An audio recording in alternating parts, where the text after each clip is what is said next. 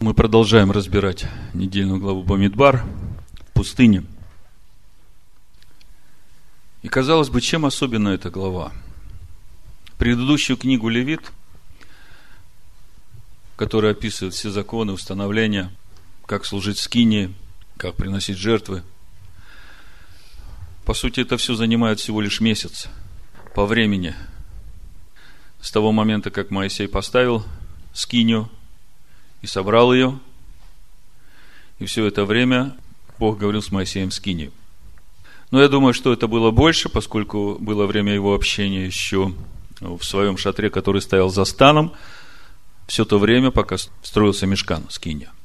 И там тоже было общение Моисея с Богом. Эта книга Бамидбара, она занимает всю историю народа в пустыне. Можно сказать, 38 лет – и самое интересное, что в первый день второго месяца, то есть спустя месяц, как поставлена была скиния, как пришло присутствие Божие в стан, Бог повелевает заново исчислить народ. Полгода назад было исчисление, и если кто хочет удостовериться, это исход 38 глава, 35-36 стих, написано, «Серебра же от исчисленных лиц общества 100 талантов и 1775 сиклей, сиклей священных, с 603 тысяч 550 человек, с каждого поступившего в исчисление 20 лет и выше, по полсиклю с человека, считая на сикль священный. Если вы сравните эти 603 тысячи 550 человек, это точно то же количество людей, которые исчислены вот сейчас. Но это полгода прошло. Здесь Бог говорит, исчислите народ Израиля, всех готовых к войне. То есть я уже из этого стиха вижу, что Бог готовит свой народ к войне. Потом, когда я смотрю, как должно быть это боевое построение народа, представьте, 600 тысяч человек. Надо срочно подниматься и идти. Где стоять, с кем стоять, куда бежать? Значит, у каждого племени свое знамя по цвету камня, который на нагруднике был. У четырех полков, которые по четырем сторонам света, по три племени, да, четыре знамени. Я тут нашел, какие изображения были на этих знаменах, на четырех знаменах. Я вам сейчас прочитаю для информации. То есть, ясно видно, что цель этого построения – приготовить народ к войне – и еще видно, что Бог заботится о народе, и заботится о том, чтобы левиты не прикасались к священным предметам. Дает наказ священникам, чтобы они не подпускали левитов, пока они не разберут все эти принадлежности служения, особенно относятся к племени э, Кигата, как его на русском? Кафа, Кафа да, на русском Кафа потому что им нужно будет нести самое драгоценное, это э, ковчег завета, и светильник, и стол хлеб предложения, то есть это все, что стоит внутри, где вообще раскрывается присутствие. И он говорит, если кто из них притронется к этому, они просто умрут. Поэтому заботьтесь, берегите сынов Кигата, чтобы Каафа, чтобы они не погибли. То есть во всем этом видно забота Бога. Во-первых, дать устроение вот этого всего большого количества людей, 600 тысяч, 603 тысячи. Во-вторых, обезопасить, значит, э, священники стоят у входа, да, вокруг э, левиты, потом вокруг левитов уже следующий как бы круг, то есть круги святости. Скиня, левиты вокруг, во все четыре стороны света, и потом вокруг левита уже четыре больших полка из трех, э, из трех колен э, каждый из них состоит. Все под своими знаменами, и еще Бог повелевает сделать две серебряных трубы, чтобы когда народу надо было подниматься или надо было собирать там свои условные знаки. Если одна труба звучит, значит, надо собраться э, главам колен на собрание. Если две трубы звучит боевой порядок, сначала поднимается колено Иуды с прилежащими к нему коленами, э, потом еще второй раз две трубы звучат, уже поднимается э, колено, южное колено.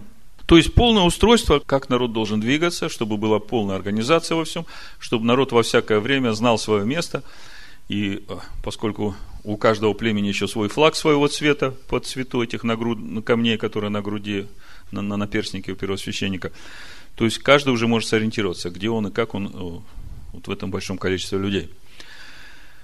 Да, я хотел про флаги вам прочитать. Думаю, вам будет это интересно знать. Значит, э, с востока располагался легион Иуды. Под знаменем Иуды шли также и Сахар и Завулон. Запада располагался легион Ифраима. Под его знаменем выступали Минаш и Беньямин. На юге легион Реувена. Под знаменем Реувена Шимон и Гад. На севере Дан. Под знаменем Дана Ашер Нафтали. Эти четыре легиона соответствуют четырем легионам ангелов. Знамя Реувена. На знамени Реувена был изображен человеческий образ.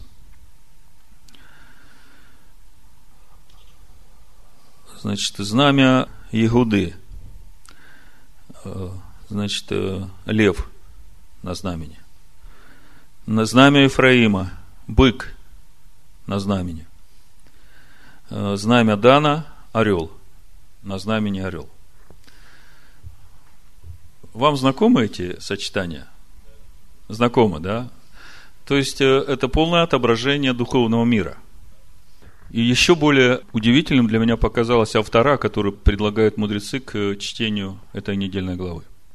Книга Осия, вторая глава. Спрашивается, зачем нужен был этот повторный пересчет? И вообще, что за всем этим стоит? Комментарий на эту недельную главу в еврейской неделе я почитаю. Вот смотрите. В общем, тема проповеди сегодняшней – приготовьтесь к войне. Бог нам сегодня говорит, приготовьтесь к войне, все серьезно. Каждый должен знать свое место. Потому что война очень серьезная и ставки очень большие. И моя сегодня цель показать тот образ Бога, который есть в Писаниях, о котором редко мы говорим. Мы больше поем о том, что Бог есть любовь, и что Его любовь безмерна. Но мы как-то совсем упускаем еще одну характеристику Бога, который есть огонь поедающий, и который судит каждого по его делам.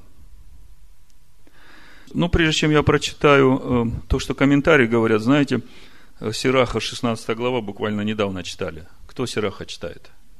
Читали. 16 главу читали? Я вам напомню, смотрите, написано. В сборище грешников возгорится огонь, как и в народе непокорном возгорался гнев. Не умилостивился он над древними исполинами, которые в надежде на силу свою сделались отступниками. Не пощадил и живших в одном месте с Лотом, которыми возмущался за их гордость. Знаете, о чем речь идет, да? Не помиловал народа погибельного, который надмевался грехами своими. 11 стих. Равно как и 600 тысяч человек, соединившихся в жестокосердии своем. Я тут только что читаю. Значит, 603 550 человек. В тот момент, когда Моисей спустился с горы – со скрижалями новыми, принес прощение народу и объявил, что Бог отныне заключает завет со мной и со всем Израилем. И кто такой Израиль, вот Наум немножко дал понять. Те, кто с Моисеем. Да? Но если глубже разбирать имя Израиль, то самое простое, что я могу вам предложить, чтобы вы понимали, в какое общество Израилева мы вошли, и о каком обществе Израиля вообще речь идет – мы привыкли, что это имя Израиль впервые относится к Иакову, когда он боролся всю ночь и получил имя Израиль. И вдруг это имя как бы ниоткуда приходит, и вот Израиль, и, и все, Израиль, да? Но на самом деле до Иакова это имя имел еще кто-то. И этот кто-то – это раб Бога, сын Бога живого, Машех Израиля, который придет в этот мир в свое время. Это Исаия 49 глава. и возвратит к Богу сынов Иакова, возвратит к Богу остатки Израиля и будет светом для всех народов. Хотите посмотреть? Давайте тогда посмотрим. Исайя 49 глава, чтобы вы понимали, когда мы в послании Ефесянам читаем, что через Ишуа Машеха мы вошли в общество израильское, то вы должны понимать, в какое общество мы вошли. Мы стали частью тела Израиля, которым Бог устрояет весь этот мир – Потому что многие читая думают, что речь идет о этом земном Израиле, который сейчас находится в состоянии ожесточения ради спасения язычников. Некоторые даже обрезают себя, думая, что через это они получат спасение, потому что станут причастниками этого Израиля, земного. Но речь-то идет о небесном Израиле. О небесном, который станет и на земле Израилем. Так Исайя 49 глава, с первого стиха можете смотреть, там написано, «Слушайте меня, острова, и внимайте, народы дальние. Господь, в оригинале тетраграмматон, Еговегей, Адонай, призвал меня». Кого меня, с большой буквы? От чрева, от утробы матери моей назвал имя мое, и сделал уста мои, как острый меч – тенью руки своей покрывал меня и садил меня стрелой и заостренную, в колчане своем хранил меня. И сказал мне, ты раб мой, Израиль. Тебе я прославлюсь. И тут можно было бы думать, что речь идет о народе Израиля. Действительно так. Потому что Израиль его первенец. Но, как я говорю, прежде чем что-то в материальном мире произошло, в духовном мире оно уже было. Мы только можем подтверждение видеть в реальном мире тому, что есть в духовном. И сказал мне, ты раб мой, Израиль, в тебе я прославлюсь. А я сказал, напрасно я трудился ни на что и вообще истощал силу свою, но мое право, право у Господа и награда моя у Бога моего. И ныне, говорит Адонай, тетраграмматон, образовавший меня от чрева в раба себе, чтобы обратить к нему Иакова, и чтобы Израиль собрался к нему. Вот тут вот ключ. Смотрите, раб Израиль, Бог его образовал для того, чтобы обратить к Богу, к Отцу Иакова и Израиля. Ну, как Израиль может себя к Богу привести, если этого Израиля он посылает для того, чтобы того Израиля привести? И слушайте дальше – И он сказал, мало того, что ты будешь рабом моим для восстановления колена Яковлевых и для возвращения остатков Израиля, но я сделаю тебя светом народов, чтобы спасение мое простерлось до концов земли. И вот когда речь заходит о свете народов, то мы сразу же, у нас реакция. Это тот свет, который Сын Бога, Машех, пришедший в этот мир. И в итоге, что мы видим? Что Сын Бога, Машех, который в свое время пришел в этот мир, чтобы взять грехи свои, народа своего на себя. У него есть имя, раб мой Израиль. Это имя, которое дал ему Бог.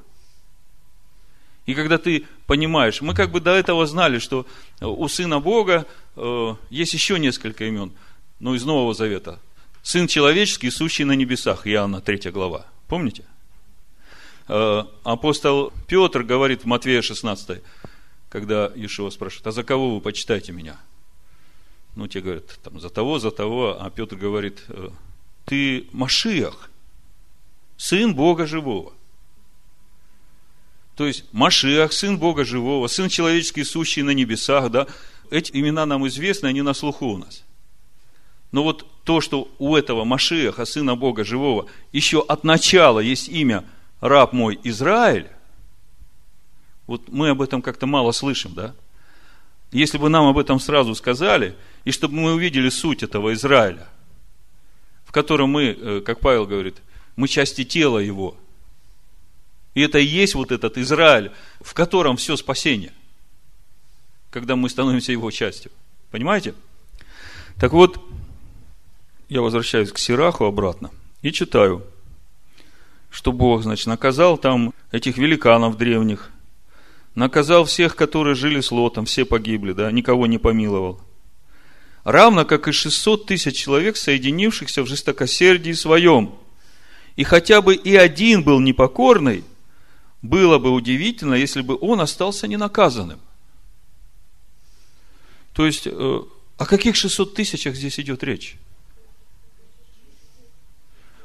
А теперь давайте попробуем так разложить эту ситуацию чуть помедленнее. 600 тысяч вышло, да? С ними много иноплеменников. Получили Тору, сделали золотого тельца, пришло поражение, Моисей поднимается второй раз на гору. Десятого Тишрея спускается с новыми скрижалями, с обновленным заветом и говорит, все, ребята, вот все, что сказал Бог, начинаем строить скинию. И все, вот исход 38, да, 35-36, мы видим, что 603 550 человек, все принесли по полшекеля, и эти полшекеля пошли в основание храма. И сегодняшняя недельная глава, ну, полгода прошло, да, объявляется новое исчисление, и после исчисления те же самые 603 550 человек. Не больше и не меньше. И недоумение такое. Как это так? Эти люди, они участвовали в строительстве скини Мешкана. Бог пришел в эту скинию. Бог этим людям опять перечисляет их, готовит к войне, и при всем при этом они попадают в список, как бы совсем э, непонятный список исполины, которые были уничтожены, жители Содома и Гаморы, которые были уничтожены, и эти 600 тысяч. И вот тут вот начинаешь понимать, да, и мудрецы говорят, вот книга Осии во втору дается и читаешь книгу Осия, втору, вы знаете, что с пророком Осией было, да? Угу. Предысторию его знаете? Но ну, я чуть-чуть расскажу. Пророк молится Богу и говорит, Господи, этот народ, он такой беззаконный. Столько зла, кругом идолопоклонство, разврат, блуд. Уничтожь этот народ и сделай себе новый. Этого в пророках не найдете, это в Мидрашах. И Бог говорит этому Осии, крутой такой? Хочешь, чтобы я уничтожил этот народ? Ну, давай посмотрим. Вот я тебе говорю, пойди сейчас, вон там вот, я знаю одну блудницу, возьми ее себе в жену. Он послушен, идет, берет эту блудницу себе в жену, от нее начинают рождаться дети – и там у них имена, значит, Израиль, первый сын рождается, и в переводе на русский, значит, будет рассеян, рассыпан. Потом э, дочь рождается Лорухама, не помилованная. И потом еще сын рождается Ло-Ами, не мой народ. И потом Осии доходит, что дети-то не его, Жена-то блудница. И кончается эта история еще тем, что эта жена блудница уходит блудить с другими и в конце концов попадает в рабство там у кого-то. Просто уже рабыней стала. У одного из своих возлюбленных. Полная рабыня. И вот этот Осия. С одной стороны, перед Богом надо стоять. А с другой стороны, такой позор с женой. Да еще с этими детьми. Кончается эта история тем, что он идет к этому мужику, выкупает эту свою жену, приводит ее к себе домой и говорит, я тебе все прощу, но ты, пожалуйста, дай мне слово, что ты больше э, так поступать не будешь. А это, когда всего нахлебалось и уже там, до нее уже дошло, что нет ничего лучше иметь одного мужа рядом с собой, который любит и заботится о тебе – и вот после этого вторая глава Осия пророчествует. Невозлюбленная будет возлюбленной. То, которое отвергнуто, стало любимой женой. Дети, которые были не помилованные, не мой народ, станут моим народом помилованные. То есть Осия пропустил всю эту ситуацию через свое сердце на бытовом уровне. И, по сути, это то, что Бог переживает по отношению к своему народу. Ну и вот, на фоне всего этого сегодняшняя недельная глава. Я читаю 600 тысяч, объединившихся в своем жестокосердии. Ну вот комментарий сегодняшней недельной главы еврейской недели. Берется стих. «Только колено Леви не считай, и людей их не уноси в общий счет сынов Израиля». Вы заметили, какой-то странный пересчет был, да? Сначала идет пересчет сынов Израиля, потом идет речь о родословии Моисея и Аарона, заметьте, Талдот. третья глава начинается, вот родословие, да, Моисея и Аарона, когда Бог говорил с Моисеем на горе. Часто речь идет о том, что Моисей все время в скине с Богом общается. А здесь мы уходим к тому моменту, когда Моисей на горе, то есть раньше еще. И речь идет о родословии. Мы как-то разбирали вот это слово родословие. Помните, Ной родил Ноаха, мужа непорочного. И тут тоже родословием Аарона и Моисея и Аарона. Казалось бы, при чем здесь родословие, когда идет исчисление? И тут уже намек. Значит, мудрецы задаются вопросом, почему левитов не считай и в общий счет их не вноси. То есть, значит, не считай, но считали по полшекеля собирали. Да? И когда итоги подведешь, ты мог бы их отдельно посчитать и в общую сумму приложить, да, там, и общий результат. И этого нельзя было делать. И спрашивается, почему? И вот смотрите, комментарий. Всевышний знал, что в будущем все евреи старше 20 лет должны будут умереть в пустыне за грех разведчиков. Я так думаю, ничего себе. Как это так можно? Помните, мы недавно из Акиля 20 главу я вам говорил, что грех разведчиков – это уже следствие. Вот этот приговор, который пришел в жизнь народа по причине греха разведчиков и ропота, это уже все следствие. Вот у Иезекииля об этом написано. Смотрите, Иезекииля 20 глава с 10 стиха. И я вывел их из земли египетской и привел их в пустыню, и дал им заповеди мои, и объявил им мои постановления, исполняя которые человек жив был бы через них. Дал им также субботы мои, чтобы они были знамением между мною и ими, чтобы знали, что я Господь, освящающий их. Но дом Израилев возмутился против меня в пустыне – по заповедям моим не поступали и отвергли постановления мои, исполняя которые человек жив был бы через них, и субботы мои нарушали. И я сказал, и залью на них ярость мою в пустыне, чтобы истребить их. Видите, здесь Бог говорит о том, что решение к нему пришло истребить этот народ. Не за грех разведчиков. Мы в Писаниях видим, что да, за грех разведчиков. Это как бы последняя капля. Но это все уже было подготовлено, вот этой всей непокорностью народа, все это время. Когда вот мы сейчас начнем книги числа читать, смотрите, буквально три дня проходит, вот они тронулись, три дня прошли, ропот в Тавере, огонь возгорелся. Потом кибород готова. И это все произошло в течение буквально 38 дней. То есть вот 1 ияра объявлено был пересчет – значит, э, разбирались со счетом и с устроением всего лагеря боевого, да, и 20 ияра уже все тронулись. 20 ияра. И вот, если теперь посчитать от 20 ияра, посчитать в обратную сторону от 9 ава назад, да, 40 дней. Разведчики 40 дней были в земле, да? 8 ава вечером вернулись, 9 ава, э, значит, приговор был – то получается, что вот там где-то 38 дней остается всего пути, за которые они так достали Бога. Все эти события.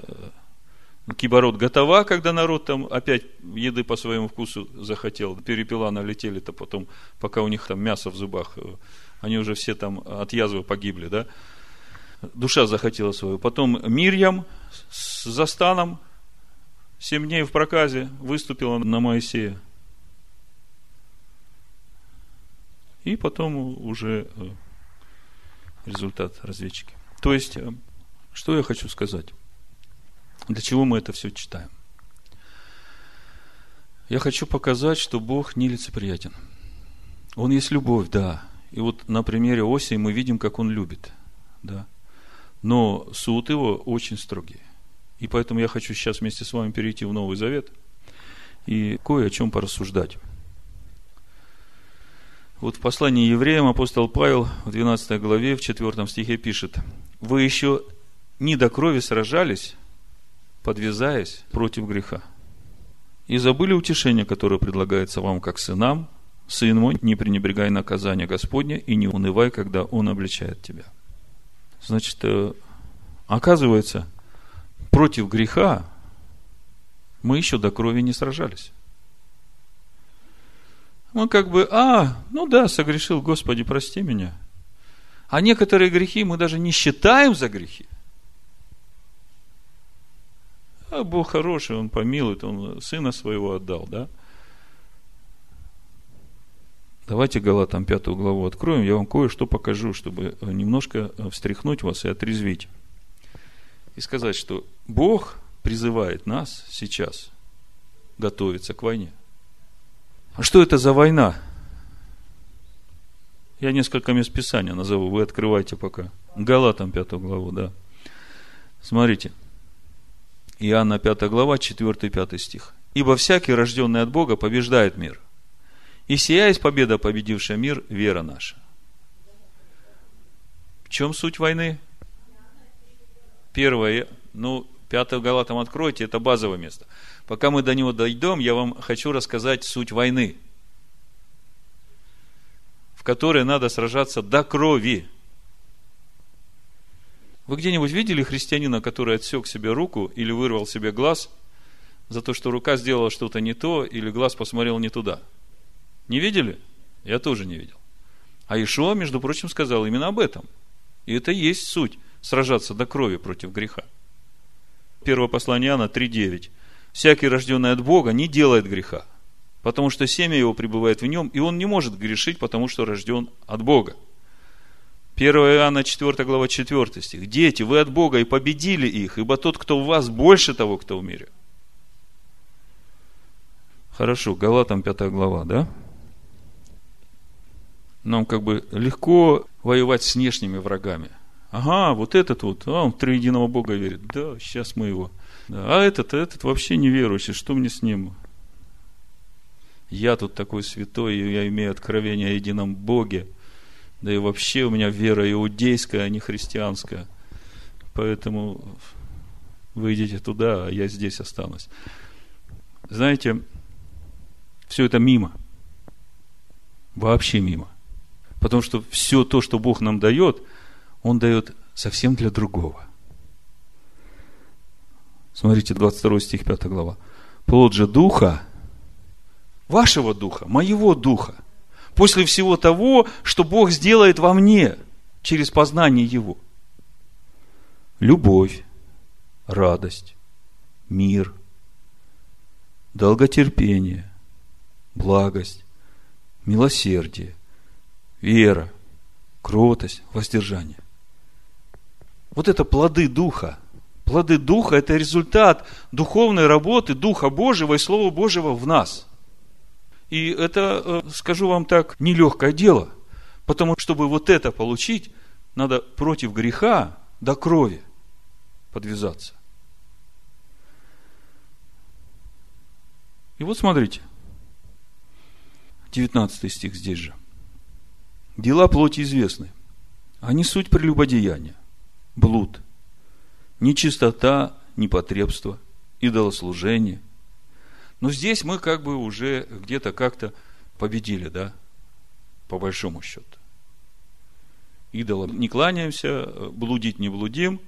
Когда видим что-то зазорное, глаза закрываем, чтобы не соблазнять глаз и ухо, да, чтобы не слышало. С этим понятно. Слушайте, читаю дальше.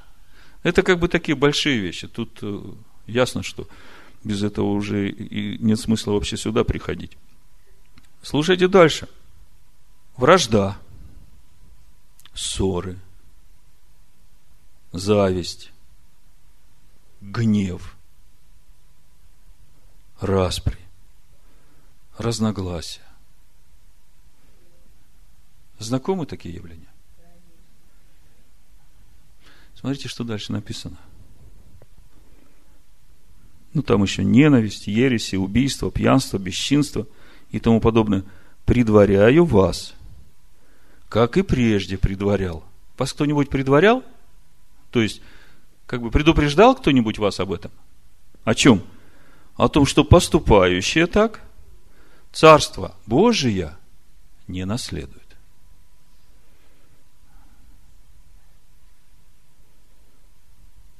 Да же это же ерунда, что, ну, пообиделся там, по два дня посопел там, спиной походил к своему ближнему, да, потом прошло, отошел, что-то стало на место, да, стал улыбаться. Ну, с каждым бывает, да что ж я, святой, что ли? А эта сестра, да ладно, пусть она как хочет. Я сам по себе, она сама по себе. Вот. Бывает такое? Предваряю вас. Павел говорит. Это смешно, да? Ну, кажется, не до смеха. Я говорю, приготовьтесь к войне. И вот это вот наши самые главные враги, я еще раз говорю. Вражда, ссоры, зависть, гнев, распри, разногласия. То есть секундс, да? Подумаешь, повздорили из-за ложки на кухне. Почему Царство Божие не наследует? Почему нужно подвязаться до крови?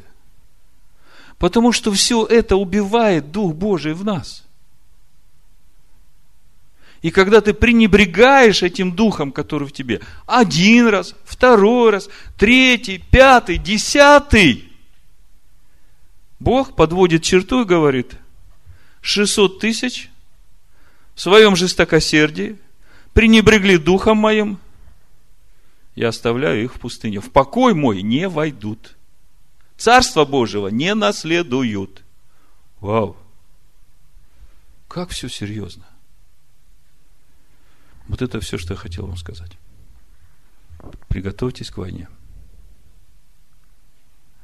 Амин. Амин. Амин. Амин.